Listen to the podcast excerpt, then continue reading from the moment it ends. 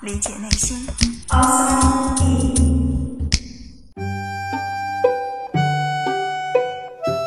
欢迎来到 Outside In，我是冰峰。也许你也曾经被问过这样的问题：你为什么会喜欢我？或者你为什么会爱上他？你可能不知道要如何回答，于是你会说：不爱的理由有千条万条，而爱是不需要理由的。爱一个人真的没有理由吗？为什么在茫茫人海中，你偏偏会爱上他？而作为一个个体，我们又为什么会爱上除了自己之外的另一个人呢？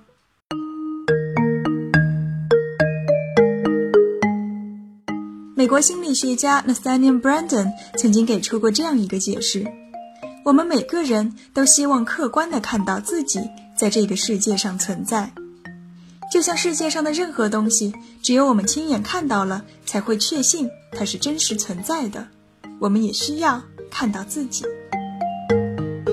照镜子是我们看到自己的一种方法，可是，在镜子中，我们只能看到一部分的自己，还有一部分是我们无法直接看到的，那就是我们的灵魂。一个人的价值观、思想、信念，这些都是无法在这个世界中以实体的形式展现出来的，而这种看不到会让我们感到很不安。于是，我们就需要通过另一个人来帮助我们看到自己。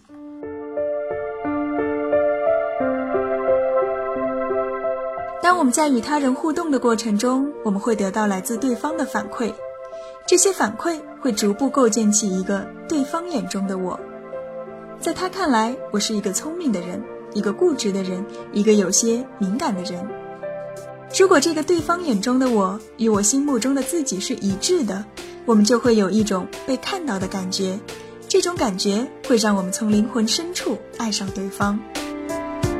相反，如果他眼中的我与我心目中的自己不一致，而这种不一致又恰好出现在负面的评价上，比方说，他认为你是一个没有主见的人。但你偏偏认为自己很有主见，又或者他觉得你缺乏爱心，可你并不觉得自己是一个没有爱心的人，那么你就不会体会到这种被看到的感觉。用一句更通俗的话说，就是他不懂我。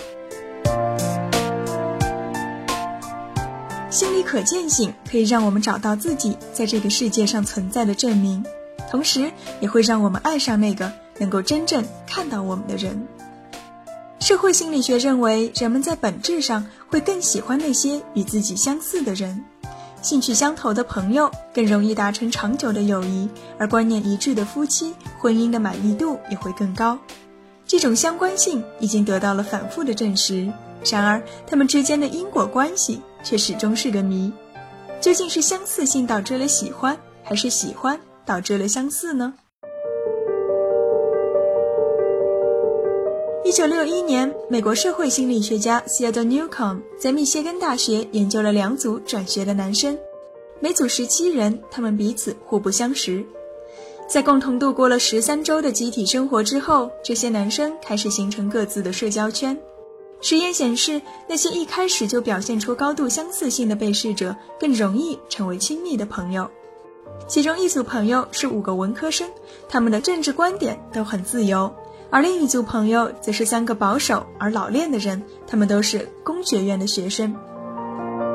之后的很多实验都证明了，相似性会让我们更愿意去接近对方，而不相似则会导致不喜欢。也许恰恰就是这样一种心理，促使人们为了维持关系的稳定，在不知不觉中开始模仿对方。这也是为什么恋人或者室友会随着相处时间的增加，在对各种事情的情绪反应和态度上都会变得越来越相似。不过有意思的是，这种相似度可能并没有我们想象的那么高。也就是说，我们往往会高估了彼此的相似。可是我们需要这种错误的高估，因为它可以帮助我们保持志趣相投的感觉。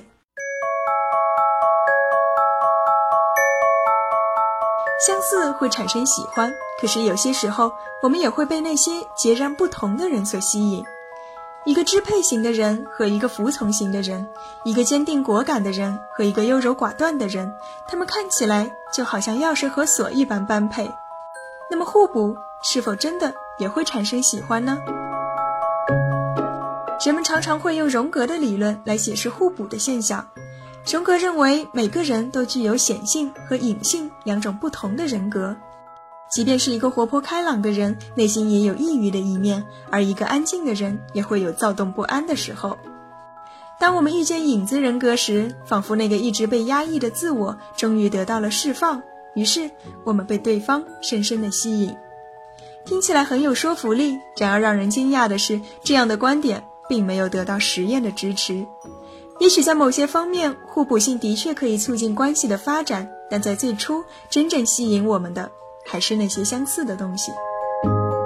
事实上，当我们高兴的时候，我们更喜欢与快乐的人为伴；而当我们沮丧的时候，一个志得意满的人会让我们感到更挫败。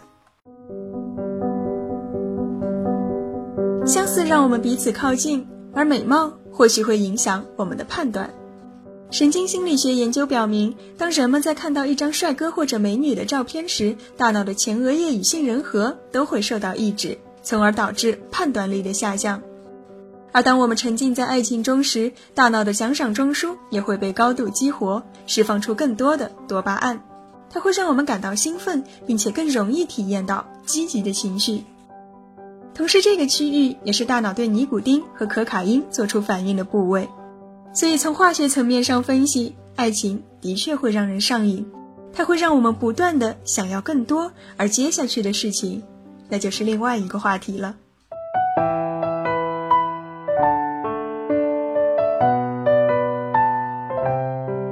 所以，究竟是什么让我爱上你？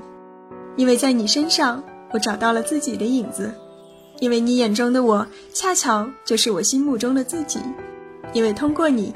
我坚定了长期以来对于自我的认知，因为你蒙蔽了我的大脑，又让它欲罢不能。